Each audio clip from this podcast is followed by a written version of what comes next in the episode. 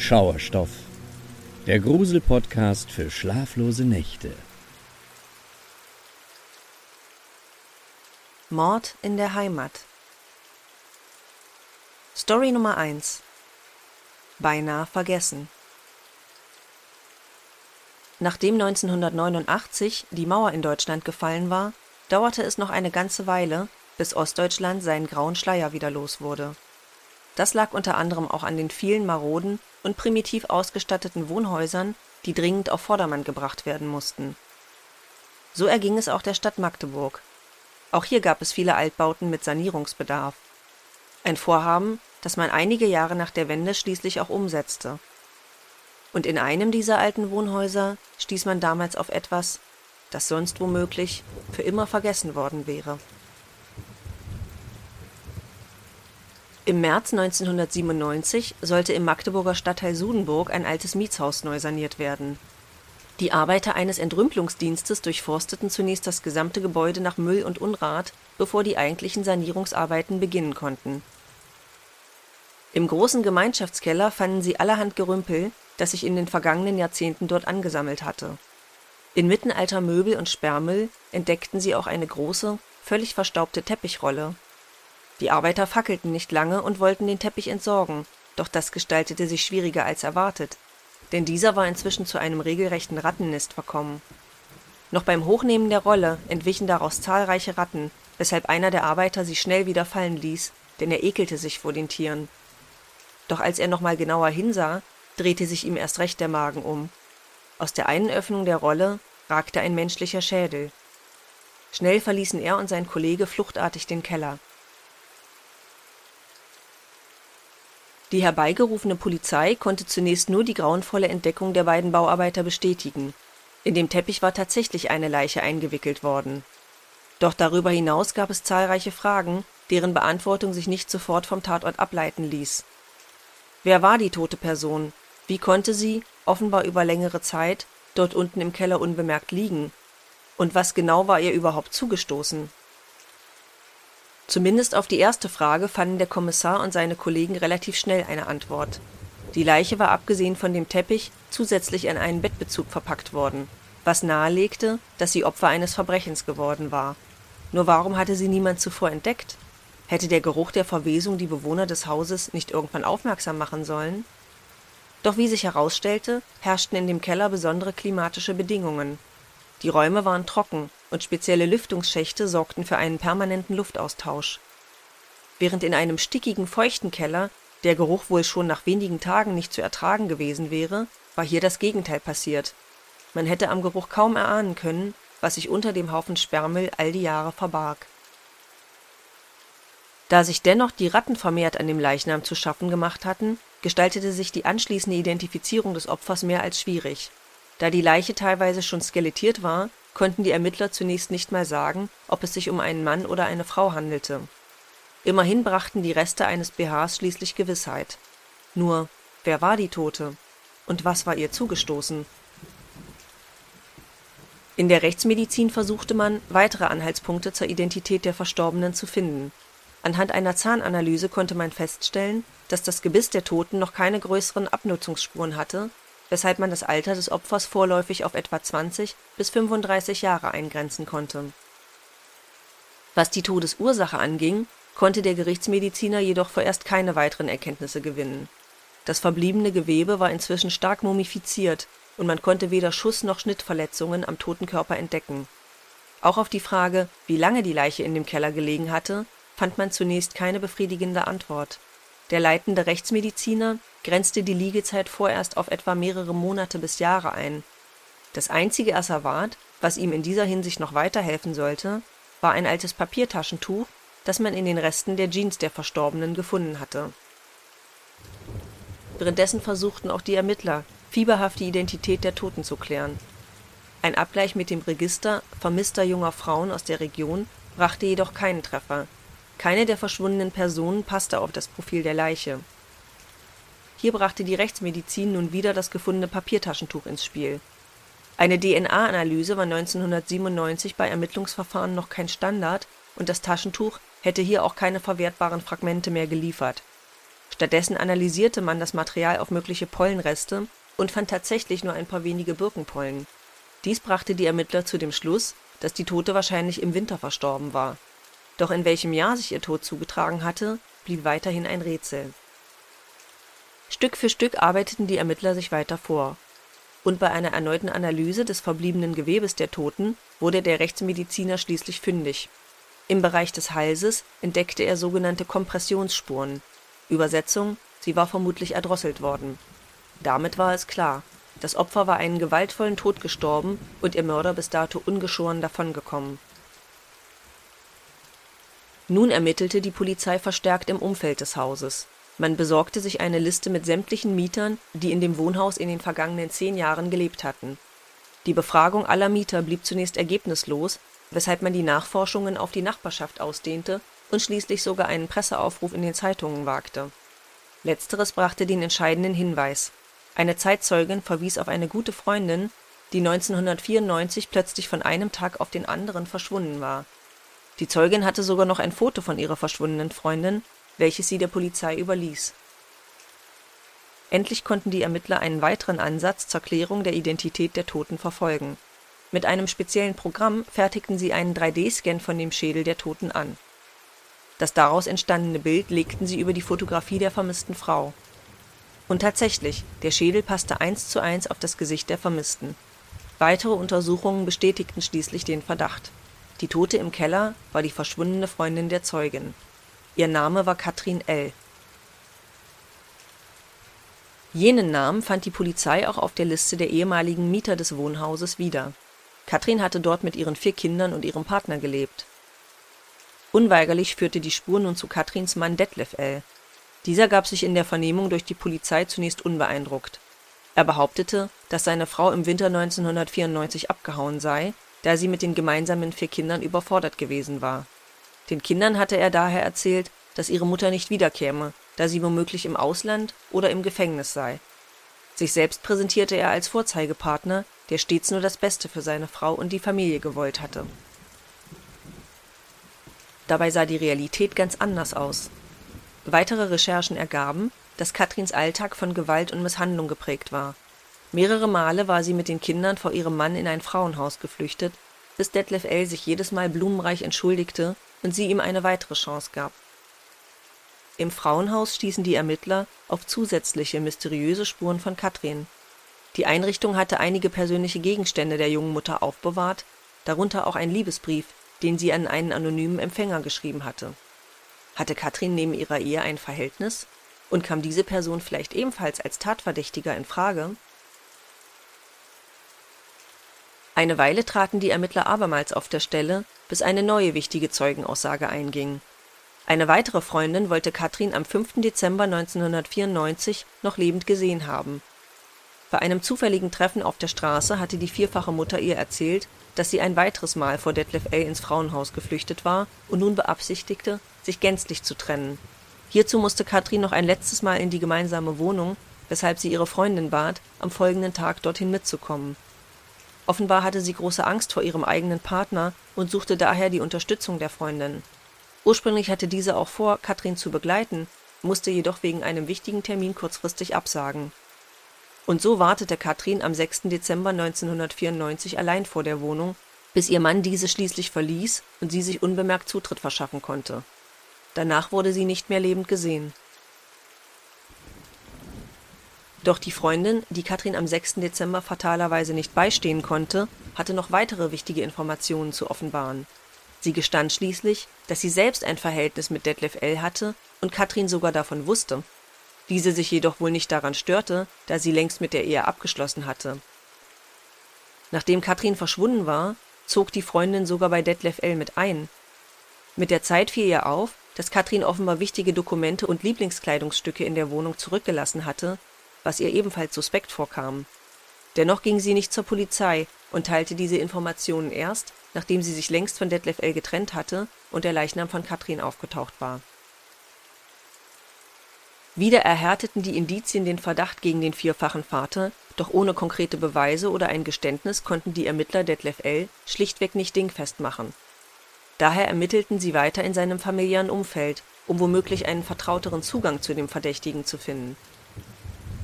Bei seiner Tante und seinem Onkel wurden sie fündig. Hier war Detlef L. als Pflegekind aufgewachsen, nachdem seine eigenen Eltern ihn im Grunde wegen Überforderung sich selbst überlassen hatten. Die Tante und der Onkel waren für Detlef L. wichtige Respektspersonen, die er nicht einfach so belügen konnte. Daher bestellte die Kriminalpolizei das Ehepaar aufs Präsidium nach Magdeburg ein, um Detlef L. bei einer Gegenüberstellung womöglich ein Geständnis zu entlocken. Mit Erfolg. Im Angesicht seiner Pflegeeltern gestand Detlef L. die Schuld am Tod seiner Ehefrau Katrin. Er hatte Katrin am Nachmittag des 6. Dezembers dabei überrascht, wie diese in der Wohnung ihre Sachen zusammenpacken wollte. Als seine Frau ihm dieses Mal unmissverständlich klarmachte, dass sie ihn endgültig verlassen wollte, kam es zum Streit. In seiner Wut schlug Detlef L. Katrin zu Boden und erwürgte sie anschließend mit beiden Händen. Dann stopfte er ihre Leiche in einen Bettbezug und einen Teppich und schleifte diese am helllichten Tag durchs Treppenhaus in den Keller. Anschließend wohnte Detlef L. noch mehrere Monate in der Wohnung, zeitweise mit der bereits genannten Geliebten. Es dauerte insgesamt zwei Jahre und drei Monate, bis man Katrins Leiche im Keller des Mietshauses entdecken sollte. Der Täter bekam für sein Vergehen nur sechs Jahre und acht Monate Haft, da das zuständige Gericht seine Tat als Totschlag und nicht als Mord einordnete Seit 2005 ist Detlef L. wieder auf freiem Fuß. Auch für die Ermittler war dieses vergleichsweise milde Urteil ein Schock. Detlef L. hatte Katrin zwar im Affekt getötet, jedoch war bei der Nachzeichnung der gemeinsamen Biografie der Eheleute ebenfalls klar geworden, dass Detlef L. ein gewaltvolles Martyrium geschaffen hatte, dem seine Frau bis zu ihrem Tod regelmäßig ausgeliefert war. Vier Kinder, teilweise noch im Kindergartenalter, hatten seinetwegen ihre noch so junge Mutter verloren es fällt schwer, vor diesen Hintergründen das Urteil als gerecht anzuerkennen. Doch in einem findet man zumindest einen gewissen Trost. Die Ermittler haben es geschafft, Katrin ein Gesicht zu geben und ihre traurige Geschichte öffentlich zu machen.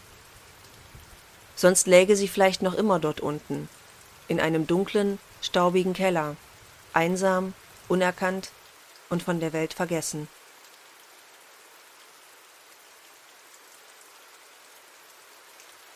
Story Nummer 2 Laura Ein historischer Kriminalfall aus dem Buch Blutige Eifel, geschrieben von Hans-Peter Pracht. Laura Klinkenberg erblickte am 9. Januar 1892 in Kettenis bei Eupen das Licht der Welt. Sie war das jüngste von 14 Kindern in der Familie und die Tochter eines Gutsverwalters nur kurze Zeit nach ihrem zwölften Geburtstag traf die Familie ein schreckliches Schicksal. Im April 1904 starben im Abstand von nur zwei Tagen Lauras Vater Johann und ihre Mutter Theresa. Sie ließen noch vier im Haushalt lebende Kinder zurück. Nach Abschluss der Schule übernahm die schon sehr reif wirkende und selbstständig handelnde, verständnisvolle Laura als Vollweise den Haushalt ihrer Eltern mit allen darin anfallenden Aufgaben. Diese führte sie gewissenhaft, aufopferungsvoll und zur vollsten Zufriedenheit der anderen Geschwister aus. Zu diesem Haushalt gehörten damals noch die beiden Brüder Josef und Nikolaus und ihre Schwester Rosa. Diese wurde jedoch Anfang Dezember desselben Jahres sehr krank. Es handelte sich um ein schlimmes Leiden, auf dessen Heilung zur damaligen Zeit nicht gehofft werden konnte. Dieses sollte auf Dauer bestehen bleiben und Rosa zu einem Pflegefall machen. Voller Aufopferung widmete sich Laura nun neben ihrer täglich anfallenden Arbeit im Haus auch noch der Pflege ihrer Schwester. Diese Tätigkeit nahm Laura jedoch nur fünf Monate wahr.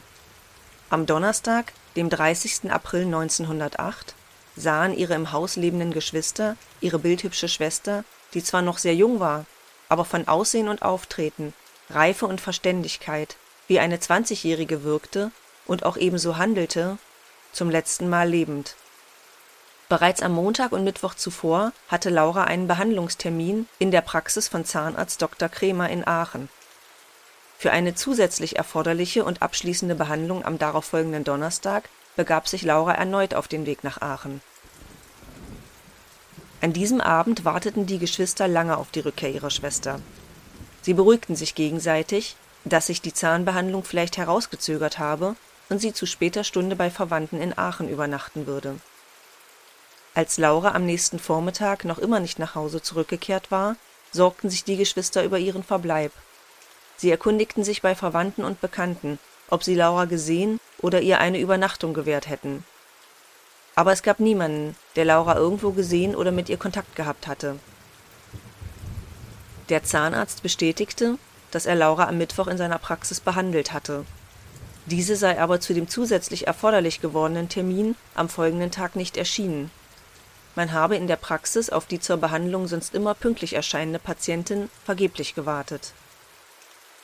Als Laura am Abend immer noch nicht nach Hause zurückgekehrt war, stieg die Sorge bei ihren Geschwistern. Daher suchten sie am 1. Mai die nähere Umgebung um ihr Haus ab. Dabei wurde kein Wäldchen, keine Schonung, keine Wiese oder irgendein Tümpel ausgelassen. Allerdings blieben die Mühen der Geschwister, Laura, auf deren Hilfe sie angewiesen waren, zu finden, ohne den erhofften Erfolg. Verzweiflung und Angst verstärkten sich, weil sie mit der Pflege ihrer kranken Schwester, mit der sich nur Laura auskannte, offensichtlich überfordert waren und mit der Situation nicht umzugehen wussten. Sie sahen keine andere Möglichkeit mehr. Am 2. Mai informierten sie die Aachener Kriminalpolizei über das Verschwinden ihrer Schwester. Daraufhin wurden die zuständigen Behörden tätig. Die Geschwister Klinkenberg hofften aufgrund der besseren personellen und technischen Möglichkeiten und der Erfahrung der zuständigen Dienststelle auf schnelle Ergebnisse. Gendarmen mit Hunden durchsuchten die Umgebung von Kettenis bis Wallhorn, einen wesentlich größeren Bereich, als es zuvor den Geschwistern möglich gewesen war. Allerdings blieben auch diese Maßnahmen ohne Erfolg. Gleichzeitig befragte die Aachener Staatsanwaltschaft über einen Zeitraum von mehreren Tagen zahlreiche Personen.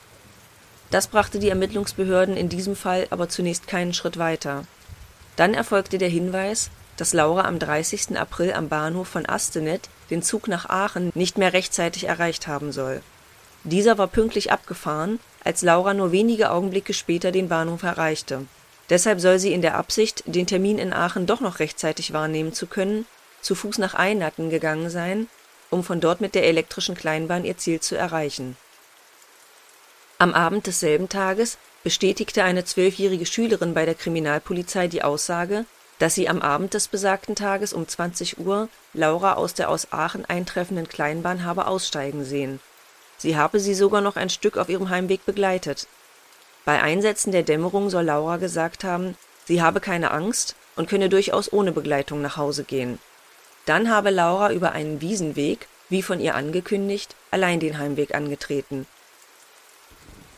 Auch zwei Jungen waren der Auffassung, den Ermittlungsbehörden Hinweise geben zu können Sie berichteten, dass sie auf dem Fußweg nach Krapol an jenem Donnerstag einen Bettler in dunkler Kleidung gesehen hätten, der mit Lauras Verschwinden vielleicht etwas zu tun hatte.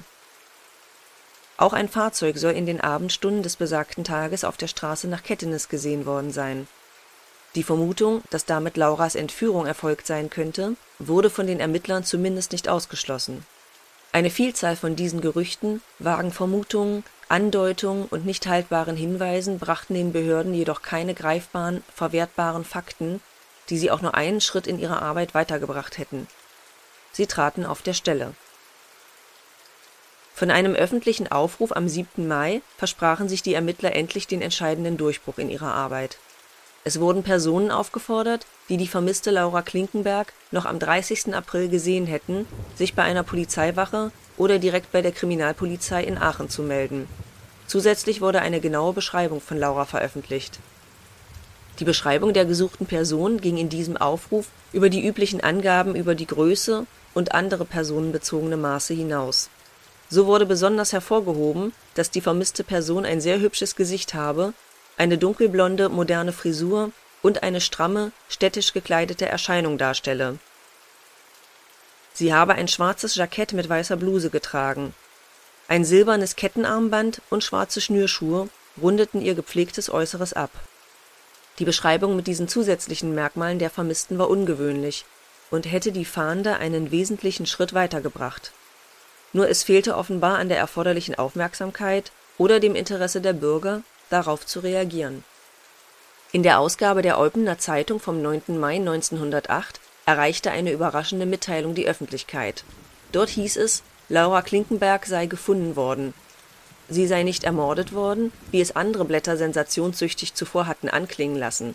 Laura sei wohlauf und lebe nun in Köln. Sie halte sich bei einem jungen Konditor auf, den sie vor einiger Zeit in Roberath kennengelernt habe, als sich dieser dort anlässlich eines Verwandtenbesuchs aufhielt. Diese reißerische Nachricht erwies sich allerdings sehr schnell als falsch und musste in der nächsten Ausgabe des Blattes dementiert werden. Nach diesen unterschiedlichen Meldungen wussten die Geschwister Klinkenberg nicht mehr, wie es weitergehen sollte. Sie verständigten ihre Schwester Bertha, die zu dieser Zeit in einem Kloster in Wien lebte, und baten sie, schnellstens nach Hause zu kommen.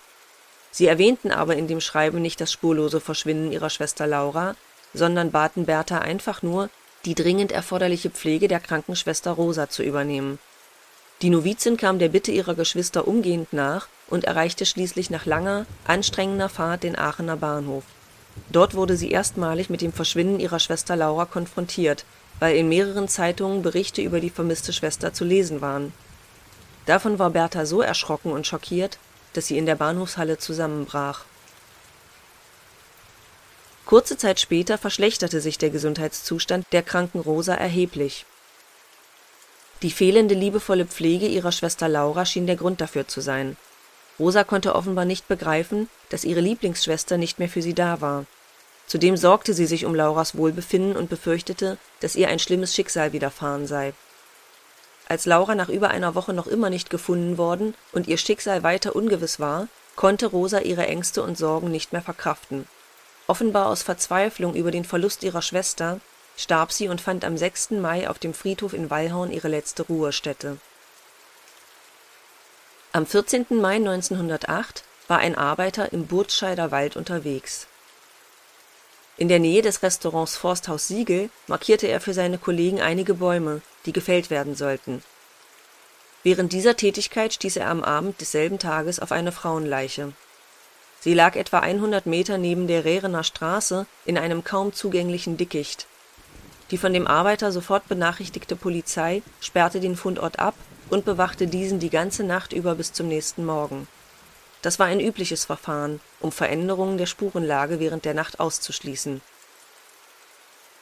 Bereits in der Morgendämmerung des 15. Mai begannen Polizei, Staatsanwaltschaft und zuständige Gerichtsbedienstete mit der Spurensicherung und ihrer Ermittlungsarbeit.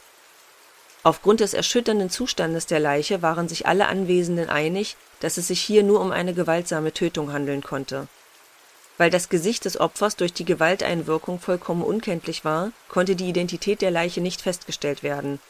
Da zu diesem Zeitpunkt aber keine andere weibliche Person vermisst wurde, lag die Vermutung nahe, dass es sich möglicherweise um die vermisste Laura Klinkenberg handeln könnte. Die Tote musste schon etwa zwei Wochen dort gelegen haben, da der allgemeine Zustand darauf schließen ließ, dass sich wahrscheinlich Wild, Mäuse und anderes Kleingetier an ihr zu schaffen gemacht hatten aus diesem Grund und zur schnellen Klärung der Identität wurden Lauras Brüder Josef und Nikolaus zum Fundort gebracht. Trotz des schrecklichen Zustands der Leiche wurden sie gebeten, anhand von besonderen Merkmalen eine Identifizierung vorzunehmen. Den Brüdern gelang es schließlich, an einer Warze am Finger zu bestimmen, dass es sich eindeutig um ihre Schwester handelte. Ferner ließ ein Taschentuch mit dem eingestickten Buchstaben L keinen Zweifel an ihrer Identität Erhärtet wurde das Ergebnis anhand der Uhr, einem Ring und der Kleidung der Toten. Die in einem Portemonnaie mitgeführten Rabattmarken von Eupener Geschäften, wo Laura häufig einkaufte, ließen keinen Zweifel mehr, dass die junge Frau einem grausamen Verbrechen zum Opfer gefallen war. Bevor die Überführung zur Gerichtsmedizin nach Aachen erfolgte, wurden Opfer und Fundort von einem Polizeifotografen aufgenommen. Mit Hunden wurde zusätzlich die nähere Umgebung abgesucht, in der Hoffnung auf Hinweise oder Spuren auf den oder die Täter zu stoßen. Da im Portemonnaie der Getöteten 50 Goldmark fehlten, schlossen die Ermittler einen Raubmord nicht aus, obwohl Uhr und Ring der Getöteten unangetastet blieben. Die nach oben geschobenen Kleider ließen zunächst ein Sexualverbrechen vermuten. Die Obduktion bestätigte jedoch, dass der Täter sein schändliches Vorhaben allerdings nicht hatte vollenden können. Das Opfer musste sich so heftig gewehrt haben, dass der Peiniger dieses Vorhaben aufgab Jedoch das Schlimmste, der Tod des Opfers, konnte dadurch nicht verhindert werden. Mit einem schweren Stein, der nur mit zwei Händen gehoben werden konnte und der noch blutverschmiert und mit Haarresten unmittelbar neben dem Opfer lag, hatte der Täter extrem brutal zugeschlagen. Nach dieser Sachlage gingen die Ermittler davon aus, dass der Fundort mit dem Tatort identisch war, zumal keine weiteren Spuren darauf hindeuteten, dass das Opfer an diese Stelle transportiert worden war. Schon am nächsten Tag, dem 16. Mai, setzte die Staatsanwaltschaft Aachen die ungewöhnlich hohe Summe von 3000 Mark für Hinweise und Ergreifung des oder der Täter aus. Nun setzten die Ermittler wieder auf die Mithilfe der Öffentlichkeit. In allen verfügbaren Zeitungen der Region wurde die Frage gestellt, mit wem Laura Klinkenberg in den Städten Aachen und Eupen gesehen worden war. Besonderer Schwerpunkt der möglichen Beobachtungen wurde dabei auf den 30. April gelegt, den Tag ihres Verschwindens. Den Aufrufen in der Presse kamen zahlreiche Mitbürger nach, die Laura angeblich in Begleitung gesehen haben wollten. Diese wiederum wurden dann in den Zeitungen beschrieben und gleichzeitig darum gebeten, sich bei den Ermittlungsbehörden zu melden. Man ging davon aus, dass nicht jeder Begleiter mit der Straftat in Verbindung stehen musste Jedoch blieb der Erfolg aus. Die Ermittler richteten nun ihr Augenmerk auf Personen, denen das Opfer zwangsläufig aufgefallen sein könnte. Sie befragten den Bahnschaffner aus Eupen. Dieser gab zu Protokoll, das Mädchen Laura Klinkenberg am 30. April auf der Fahrt von Aachen nach Eupen in seinem Zug gesehen zu haben. Allerdings habe sie den Zug an der Haltestelle Krugenofen bereits verlassen. Von dort soll sie mit einem mittelgroßen, circa 40 Jahre alten Mann in Richtung Eupen gegangen sein der Schaffner betonte in seiner Aussage, dass der Mann heftig auf Laura eingeredet habe. Das soll aber in einer freundlichen und nicht aggressiven oder aufdringlichen Weise erfolgt sein. Einige andere Zeugen gaben an, den Mann ebenfalls gesehen zu haben. Diese waren aber nicht in der Lage, sein Gesicht zu beschreiben. Einerseits, weil zu diesem Zeitpunkt keinerlei Veranlassung dazu bestand, sich dessen Aussehen einzuprägen. Andererseits vermutete später ein Zeitungsreporter, dass das Augenmerk vielleicht mehr auf dem gepflegten Erscheinungsbild des attraktiven Mädchens gelegen habe. Da der Hinweis des Schaffners sehr überzeugend war, gingen die Ermittler zunächst dieser Spur nach. Es konnten sogar bald einige Männer festgenommen und dem Schaffner gegenübergestellt werden, in der Hoffnung, dass er einen wiedererkenne. Leider blieb auch hier der Erfolg aus. Die Festgenommenen wurden wieder entlassen, da sie als Begleiter von Laura eindeutig nicht in Frage kamen wieder einmal kamen die Ermittlungsbehörden nicht einen Schritt weiter. Bei ihren Ermittlungen stellten die Beamten dann fest, dass Laura am 30. April einen Termin bei ihrem Zahnarzt in Aachen gehabt hatte. Warum war sie dort nicht erschienen? Wurde sie schon zuvor weggelockt und zum Wald gebracht? Aufgrund des Verantwortungsbewusstseins und gesunden Misstrauens, charakteristische Züge, die Laura immer wieder bestätigt wurden, hätte in keinem Fall ein Fremder sie zu einer derartigen Entscheidung drängen können im Umkehrschluss wäre es vielleicht anders gewesen, wenn sie eine Person getroffen hätte, die sie kannte und der sie keinen Argwohn entgegengebracht hätte. Diese Fragen galt es jetzt zu klären. Die Ermittlungen liefen mehr im Stillen. Einzelheiten zur Person und zum möglichen Tathergang wurden vor der Öffentlichkeit zurückgehalten. Diese neue Taktik bemerkten auch die Zeitungen, weil es in diesem doch so brisanten Fall nichts mehr für sie zu berichten gab. Eine Zeitung übte heftige Kritik daran, dass die Behörden mit einem Male im Geheimen arbeiteten und nicht der Versuch gemacht würde, gemeinsam mit der Presse die Öffentlichkeit zu beteiligen und zu einem Ergebnis zu gelangen. Bei der Aachener Post wurde sogar die Kritik laut, dass die Polizei nicht gründlich genug arbeite und dass dieses Verbrechen vielleicht sogar nie aufgeklärt würde. Das habe es schon bei früheren Morden im Aachener Wald gegeben.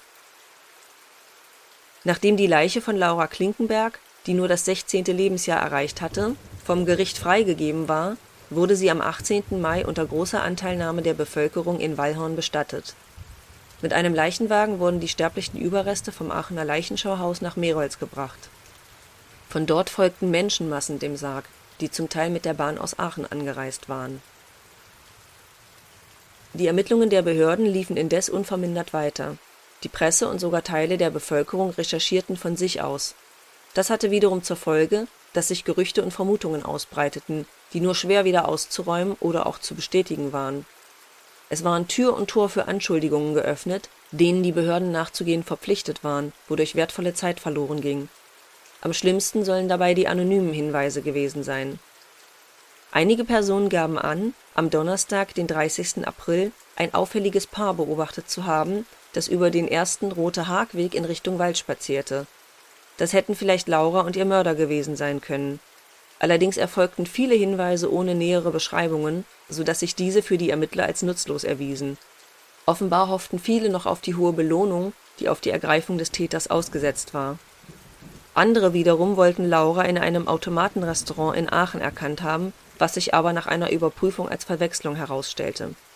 Es wurde sogar ein bekannter Aachener Professor beschuldigt, Laura aus Versehen mit seinem Auto getötet zu haben. Um diesen Unfall zu vertuschen und der Strafe zu entgehen, soll er das Opfer in den Wald gebracht und dort verstümmelt haben, damit die Spur auf ein Gewaltverbrechen deutete. Auch der Assistent von Lauras Zahnarzt Dr. Krämer in Aachen wurde beschuldigt, Lauras Mörder zu sein. Er wurde für den Mann gehalten, mit dem Laura vom Krugenofen in Richtung Eupen gegangen war.